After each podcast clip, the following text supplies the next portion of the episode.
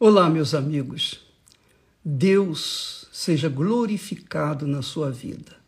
Deus abençoe a sua vida de forma que você venha exalar o seu perfume neste mundo e ser a luz dele onde quer que você vá, principalmente na sua própria casa, no seu próprio lar.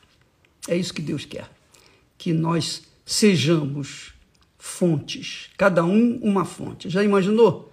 Se cada um de nós formos uma fonte de água viva, então onde quer que nós cheguemos, então nós vamos dar vida aos sedentos, aos sedentos de fome e de justiça, aos famintos, aos sedentos de fome e justiça, ou de justiça. Então, eu queria que você, dando sequência a esse estudo, essa meditação sobre o Senhor e os servos, eu queria que você prestasse muita atenção a palavra que Jesus disse ou deixou para os seus discípulos, seus discípulos, que obviamente são seus servos. Ele disse assim: Ide por todo o mundo, pregai o evangelho a toda criatura. Quem crer e for batizado será salvo. Quem não crê já está condenado. Então, vamos meditar nesse assunto do ponto de vista Senhor e servo, com a ótica do Senhor e do servo. Então, Jesus é o Senhor, não existe outro Senhor, ele é o único Senhor. Todos os que o seguem, o servem, que o obedecem, são servos. Muito legal. Então, ele, em outras palavras, Jesus estava falando assim: ó, vocês vão pelo mundo afora, prega o evangelho a toda criatura. Quem crer, quer dizer, pregar o evangelho é anunciar o reino de Deus. Anunciar o reino de Deus significa anunciar que existe um rei, porque num reino não existem dois reinos, dois reis, só existe um rei. Anunciar o reino de Deus e a sua justiça. Então, pregar o evangelho é anunciar o rei, é proclamar o reino de Deus. Ele fala: vai pelo mundo, vão pelo mundo e anuncie o reino de Deus, é a palavra de Deus. Quem crê, aí que entra o servo. Quem crer na minha palavra que vocês vão pregar, quem crê nessa palavra, será salvo. Quem crê e for batizado. Então, quem crê? Crê aquele que obedece. Veja só, a crença em Deus não está limitada a sentimentos. Não, de forma nenhuma. Por exemplo, muitas pessoas dizem, ah, eu, eu sinto isso, eu sinto aquilo. Se você sente, deixa de sentir. Porque a gente não serve a Deus pelo sentimento. Pelo sentimento se, se, se serve ao coração, se serve à carne, se serve aos instintos da carne. Mas pela fé, quer dizer, pela inteligência, a fé inteligente, nós servimos ao Senhor de forma consciente. Olha, eu tenho um Senhor, eu ouvi a pregação do Evangelho, eu aceitei o Senhor Jesus como o meu Rei, o meu Senhor, o meu único Senhor. E então eu, obviamente, morri para esse mundo, para esse reino, e comecei a viver em função do meu Rei e do seu reino, fazendo a sua vontade. E isso é que é a verdadeira conversão e é o verdadeiro, a verdadeira crença, a verdadeira fé. Quem crer e for batizado, quer dizer, quem ouvir a minha palavra e obedecê-la e se submeter ao meu reinado, é muito legal, né? E for batizado quer dizer ser um servo de verdade, ser fiel até a morte, aí vem o batismo nas águas, esse então será salvo. Quem não crê já está condenado. Não quer dizer que não há chance para quem não crê hoje, porque a pessoa pode não crer hoje, mas pode crer amanhã, pode crer no ano que vem. Mas enquanto ela não crê, ela está perdida.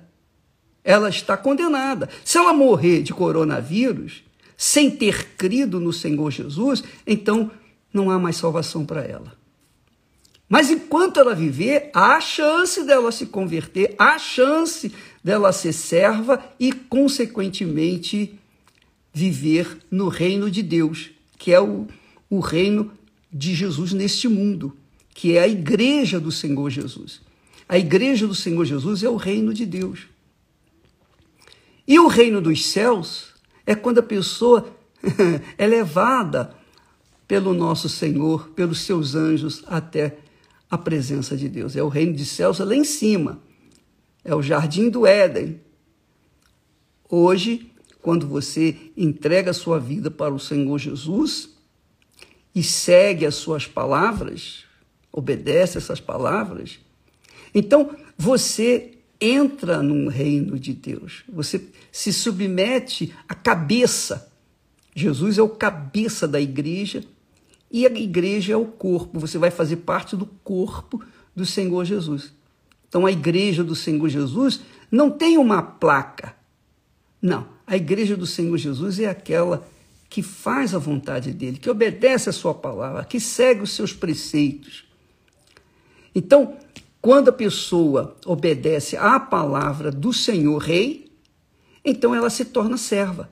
Se ela não obedece à palavra do Senhor, do Rei, ela não é serva. Porque o servo tem que obedecer uma palavra, ou a palavra de Deus ou a palavra de Mamon. Das duas, uma. Não existe como o servo ficar com um pé lá e outro cá. Não, ou ele é ou ele não é servo. Bota isso na sua cabeça, minha amiga, meu amigo. Ah, eu quero servir, eu, que, eu quero ser uma pessoa que não que seja independente de igreja. Não tem isso. Ou você é servo de Deus ou você não é servo de Deus. Ou você obedece a palavra de Deus ou você não obedece. Não adianta você obedecer parte da palavra de Deus. Não, não adianta isso. Você tem que obedecê-la por inteiro. Agora, presta atenção. Nós vamos entrar mais propriamente, diretamente, ao assunto de servos e senhor ou do Senhor e servos. Porque o apóstolo Paulo explica isso que eu estou falando aqui para vocês de forma mais clara, muito mais clara, muito mais transparente. Vamos então meditar nessas palavras do apóstolo Paulo. Você pode pegar a sua Bíblia, lá a epístola de Romanos, capítulo 8. Quando as pessoas que foram, que ouviram a palavra de Deus, tomaram conhecimento da palavra de Deus e aceitaram o Senhor Jesus e se submeteram a Ele e se batizaram na, nas águas como sepultamento da vontade deles, sepultamento da sua morte, do seu corpo. Elas, se, elas foram sepultadas, morreram no Senhor Jesus e elas vivem para Jesus, para fazer a vontade de Deus. Olha, é tão gloriosa essa, essa mensagem. A mensagem da palavra de Deus é tão gloriosa que às vezes eu, eu, eu quando, quando eu estou lendo, eu me pego rindo de gozo que entra na minha alma. E esse gozo eu gostaria tanto de transferir para vocês. E é o que eu tento fazer. Eu sei que eu sou ruim de discurso, de palavras, é, eu me esqueço das palavras, eu sou muito deficiente. Quanto mais velho a gente vai ficando, vai, mais deficiente a gente vai ficando. Mas enquanto houver vida em mim, enquanto o Senhor me dá fôlego, eu vou tentando transferir para vocês aquilo que Ele me deu. E aquilo que eu quero que você tenha também. Eu quero, no mínimo, para você o que Ele tem dado para mim. Eu quero que ele dê a você o mínimo que ele me deu a mim. É isso que eu quero. Então vamos lá. Romanos capítulo 8. E o apóstolo Paulo está se dirigindo aos cristãos, à igreja cristã que estava em Roma. Os novos cristãos que se converteram ao Senhor Jesus. Antes, esses novos cristãos adoravam a César por imposição de César. Mas agora eles se entregaram para Jesus e pronto, estavam seguindo e obedecendo a palavra de Jesus. E Paulo então orienta esses cristãos dizendo assim: portanto, agora nenhuma condenação há, nenhuma condenação há para os que estão em Cristo Jesus, quer dizer, para os que se converteram, aceitaram o Senhor Jesus Cristo como Senhor em suas vidas e obedecem a sua palavra. Não basta dizer, ah, eu aceito Jesus como meu Salvador. Não, tem que ouvir a sua palavra e obedecê-la, porque você sabe que o servo, o que a ponte entre o servo e o Senhor é a palavra a palavra obedecida. Então o Senhor Jesus diz uma coisa, você obedece, faz outra, então você não está se, você não está sendo serva dele ou servo dele. Então ele diz, portanto, agora nenhuma condenação há para os que estão em Cristo Jesus. Quer dizer, quem está em Cristo Jesus não tem condenação. Quando morre, vão direto para o céu e pronto, acabou. Graças a Deus para os que estão em Cristo Jesus, que não andam, não andam segundo a carne, quer dizer, segundo os seus desejos, suas vontades, mas segundo o Espírito Santo. Quando a pessoa verdadeiramente se entrega para Jesus e é batizada nas águas de verdade, e o batismo dela é válido, porque ela morre mesmo para os pecados, ela morre para o mundo, ela morre para todo mundo, ela morre ela passa a viver só para Jesus. Então, ela é levada pelo Espírito. Ele diz assim: portanto, nenhuma condenação, agora, nenhuma condenação há para os que estão em Cristo Jesus, que não andam segundo a sua vontade. Eu já estou traduzindo, segundo os seus princípios, segundo o seu próprio jeito, não mas segundo o Espírito Santo, quer dizer, segundo a vontade do Espírito de Jesus.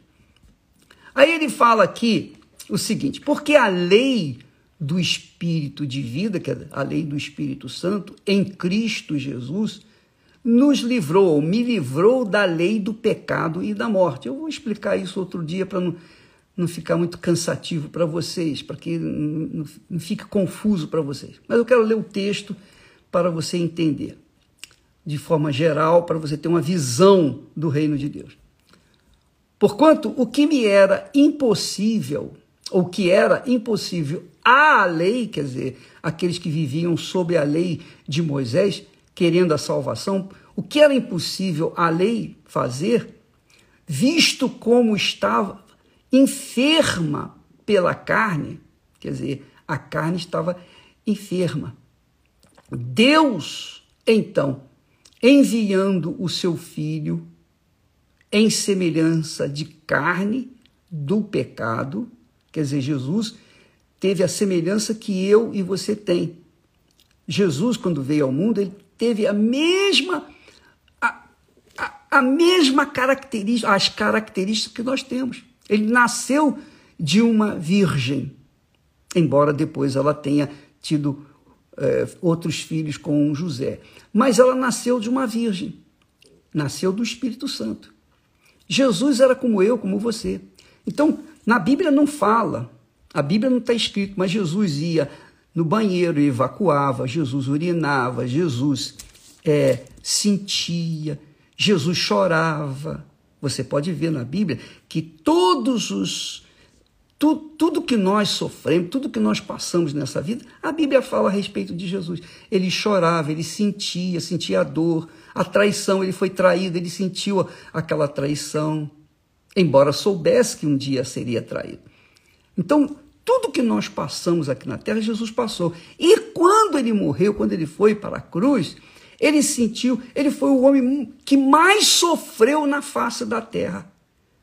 O profeta Isaías fala sobre isso em, lá no capítulo 53. Homem de dores, que sabe o que é padecer.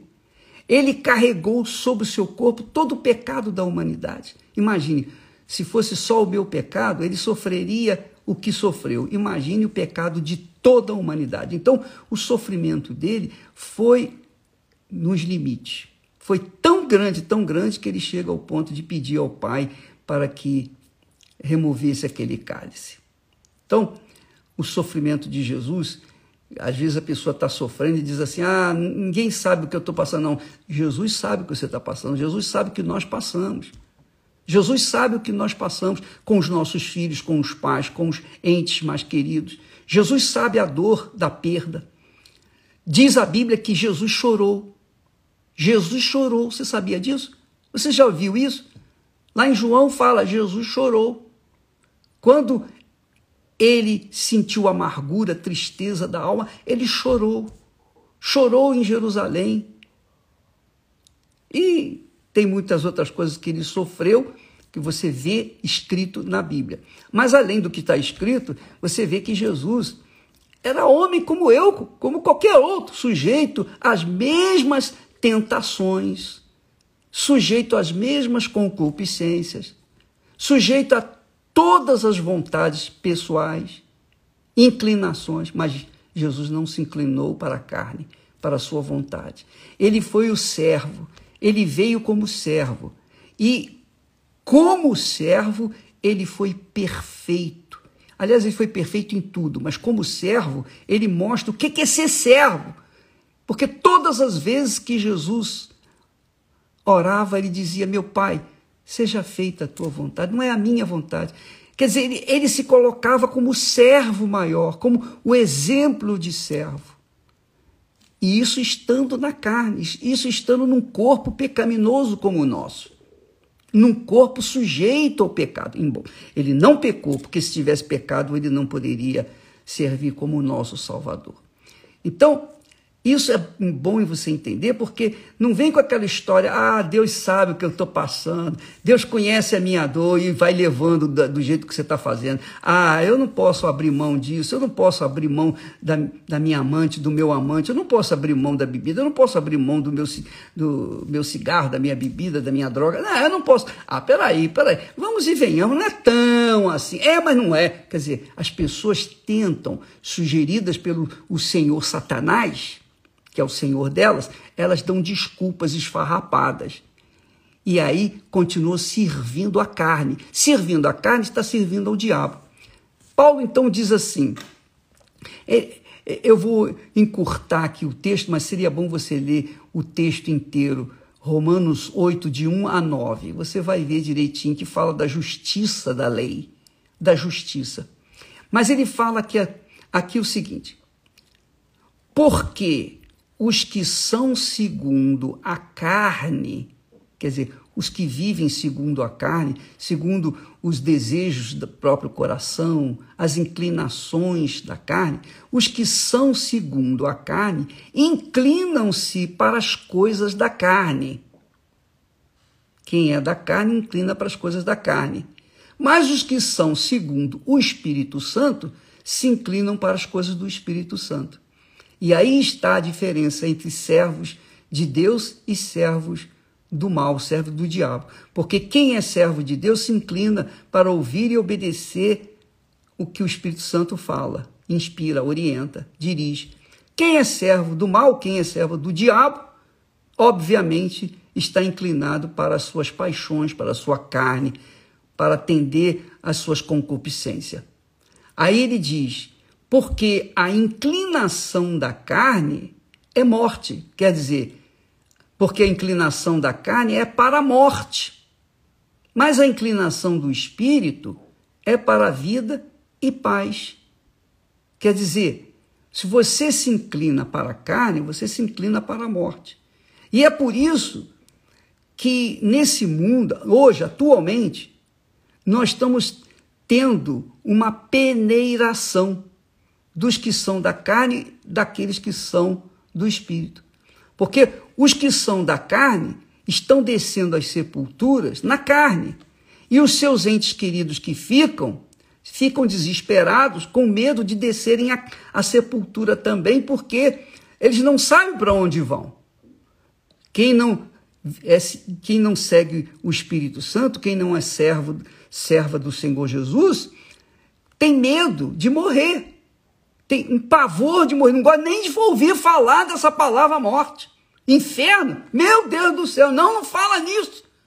Não, minha amiga, mas essa é a realidade. Não tem como fugir da realidade, da verdade.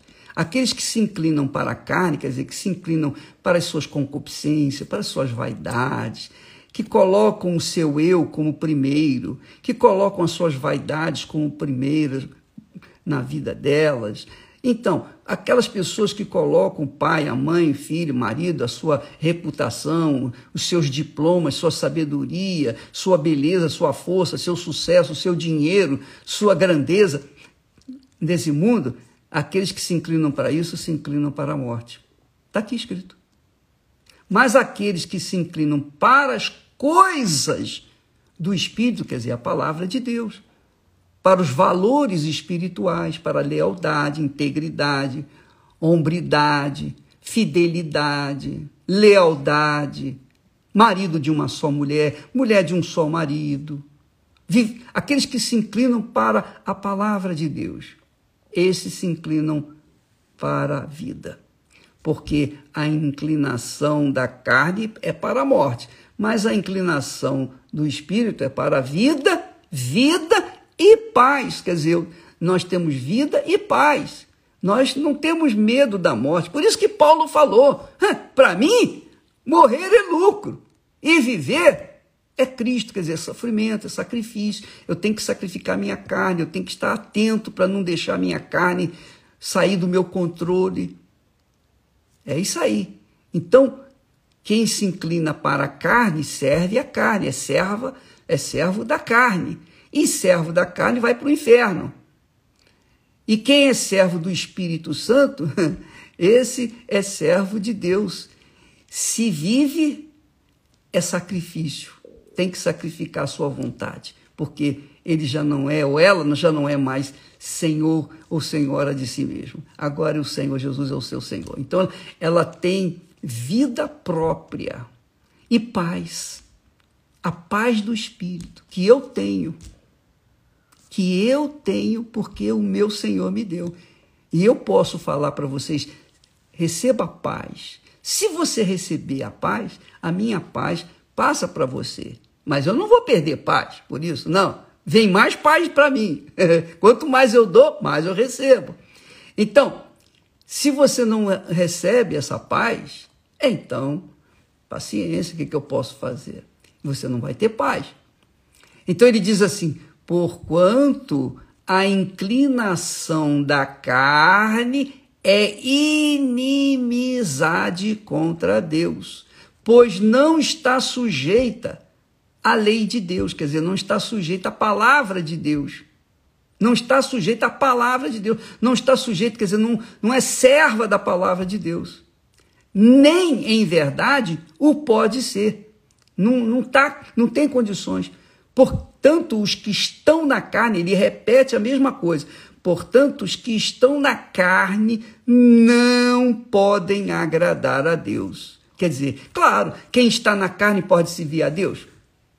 Quem serve ao diabo pode servir a Deus ao mesmo tempo? Não, não está. Ou um ou outro. Quem está na carne, quem vive na carne, não tem condições de servir a Deus. De jeito nenhum. Não tem. Esquece. Quando a pessoa está na carne, então ela tem medo. Ela, ela tem dúvidas. Ela vive na dúvida. Ela vive com medo. Ela vive na ansiedade. Ela vive na preocupação. Ela é insegura. Ela vive ansiosa. Ela vive perturbada. Ela dentro de si não tem paz. Por quê? porque ela vive na carne. A carne não tem, não tem nada de Deus. A carne não pode receber nada de Deus. Por isso que Jesus foi morto na cruz. A, Jesus veio em forma de carne para carregar as nossas dores, as nossas enfermidades, os nossos pecados, para carregá-los para o túmulo. E ele fez isso. Agora, obviamente que quem vive na carne, vive tentando agradar a carne, está inimigo de Deus, é contrário a Deus, é inimigo de Deus, é como a Rússia os Estados Unidos, a China, os países são inimigos entre si. É a mesma coisa, inimigos entre si. Então as pessoas têm é, muitos inimigos nesse mundo e não temem a Deus por isso. Porque os seus inimigos eles enfrentam, mas eles não sabem que o inimigo maior deles é a própria carne, é própria, o seu próprio eu. Então, Paulo ensina: os que estão na carne não podem agradar a Deus. Não podem agradar a Deus. Aí ele diz, ele acrescenta: vós, quer dizer, aqueles cristãos romanos, vós, porém, não estás na carne, mas no espírito, se é que o espírito de Deus habita em vós. Vocês estão dizendo que tem o Espírito Santo. É? Tá bom. Então, se o Espírito Santo habita em vocês, então vocês não estão na carne. Mas se o Espírito Santo não habita em vocês, vocês estarão na carne. Porque só pode estar em espírito aqueles que têm o Espírito de Deus. Claro, só podem servir a Deus aqueles que são espírito, que são nascidos da água e do Espírito Santo. Só podem servir a Deus aqueles que têm a mente do Senhor Jesus Cristo. Só podem servir a Deus aqueles que estão em espírito, vivendo em espírito, dia após dia após dia, que vivem para agradar a Deus, que vivem para servir ao seu Senhor Jesus Cristo. Então, para estes, o Espírito Santo guia a toda a verdade, guia em toda a verdade e lhes dá direção para as suas vidas. Agora, quando a pessoa não está em Cristo Jesus, não tem o Espírito de Deus, aí Paulo fala isso. Mas se alguém não tem o Espírito de Cristo, esse tal não é dele, porque só com o Espírito de Deus a gente tem condições de ouvir e obedecer a palavra de Deus. É isso mesmo. Como é que eu, eu, eu tenho falado isso? Como é que eu, como é que eu posso servir a alguém que eu não vejo, não sinto, não toco e fazer a vontade desse alguém se eu não estiver em espírito. Porque só em espírito que a gente tem sensibilidade para ouvir a voz de Deus, ouvir a, a palavra de Deus, entender a palavra de Deus. Porque muitos conhecem a palavra de Deus, mas não vivem no espírito, apenas tem a letra. Não, e a letra, a letra não salva, o que salva é a palavra. Então, quando a pessoa não tem o Espírito de Jesus, não sabe o que, que Jesus quer e, portanto, não faz a vontade dele. Por isso que o apóstolo Paulo chega ao ponto de dizer: se alguém não tem o Espírito de Cristo, esse tal não é dele. Agora você sabe por que, que dentro da igreja, das igrejas todas, inclusive da Igreja Universal, e eu falo uh, dentro da Igreja Universal, uh, que a, a verdade é a seguinte: tem muita gente no nosso meio, entre esposas, bispos, pastores, etc, etc, que não tem o Espírito de Deus. Não tem o Espírito de Deus. Por isso que existe aquele problema, aquela debandada. Muitas pessoas saem, muitos pastores saem, esposas deixam os maridos, maridos deixam as suas esposas. Por quê? Porque não tiveram o Espírito Santo. Mas entraram na obra, se agregaram na obra porque acharam uma boa ideia, um bom investimento, mas não aguentaram. Não, não aguentaram a voz de Deus, porque a voz de Deus é poderosa. A voz de Deus faz separar as labaredas, quanto mais o joio no meio do trigo. Então, minha amiga e meu amigo, onde que eu quero chegar? Eu quero chegar à seguinte conclusão: quem serve a carne é servo da carne e, portanto, não pode agradar a Deus, não pode servir a Deus. Quem é servo do Senhor Jesus agrada ao Senhor Jesus, agrada ao Espírito do Senhor Jesus, que o guia segundo a sua palavra. Então, essa pessoa que é serva de Deus, ela obedece a palavra de Deus. Ela obedece, ela segue a palavra de Deus. Muito legal, né? Por isso que você que me ouve nesse momento e talvez não tenha recebido o batismo com o Espírito Santo, alguma coisa deve estar acontecendo com você. O problema não é do lado de fora, o problema é do lado, do lado de dentro de você. Alguma coisa, você não entregou-se 100%. Ah, bispo, mas eu fiz o jejum. Tá bom, você fez o jejum. Você cumpriu uma obrigação. Mas dentro de você, você perdoou, por exemplo? Ah, não, eu não perdoo fulano. Então, como é que você vai receber o Espírito Santo se você não quer perdoar? Jesus é perdão. Você não gosta do perdão dele? Então, por que você não quer perdoar? Então, nós, quando ouvimos a voz do nosso Senhor e Salvador, de qualquer forma, eu vou me despedir em nome do Senhor Jesus. Que Deus abençoe você. Não importa o que o mundo pense ou deixe de pensar a nosso respeito, o que importa é o que Deus pensa de nós. Quem está em espírito tem paz. Quem está em paz é na sua consciência porque está no espírito. Quem não está em paz é porque está na carne. E a carne não vai deixá-la ou deixá-la em paz. Essa é a realidade. Deus abençoe a vocês. Amanhã vamos retornar com esse assunto, porque o tempo aqui já está se esgotando a conexão está fraca, etc, etc. Mas faz mal. Deus abençoe vocês, tá bom? Até amanhã.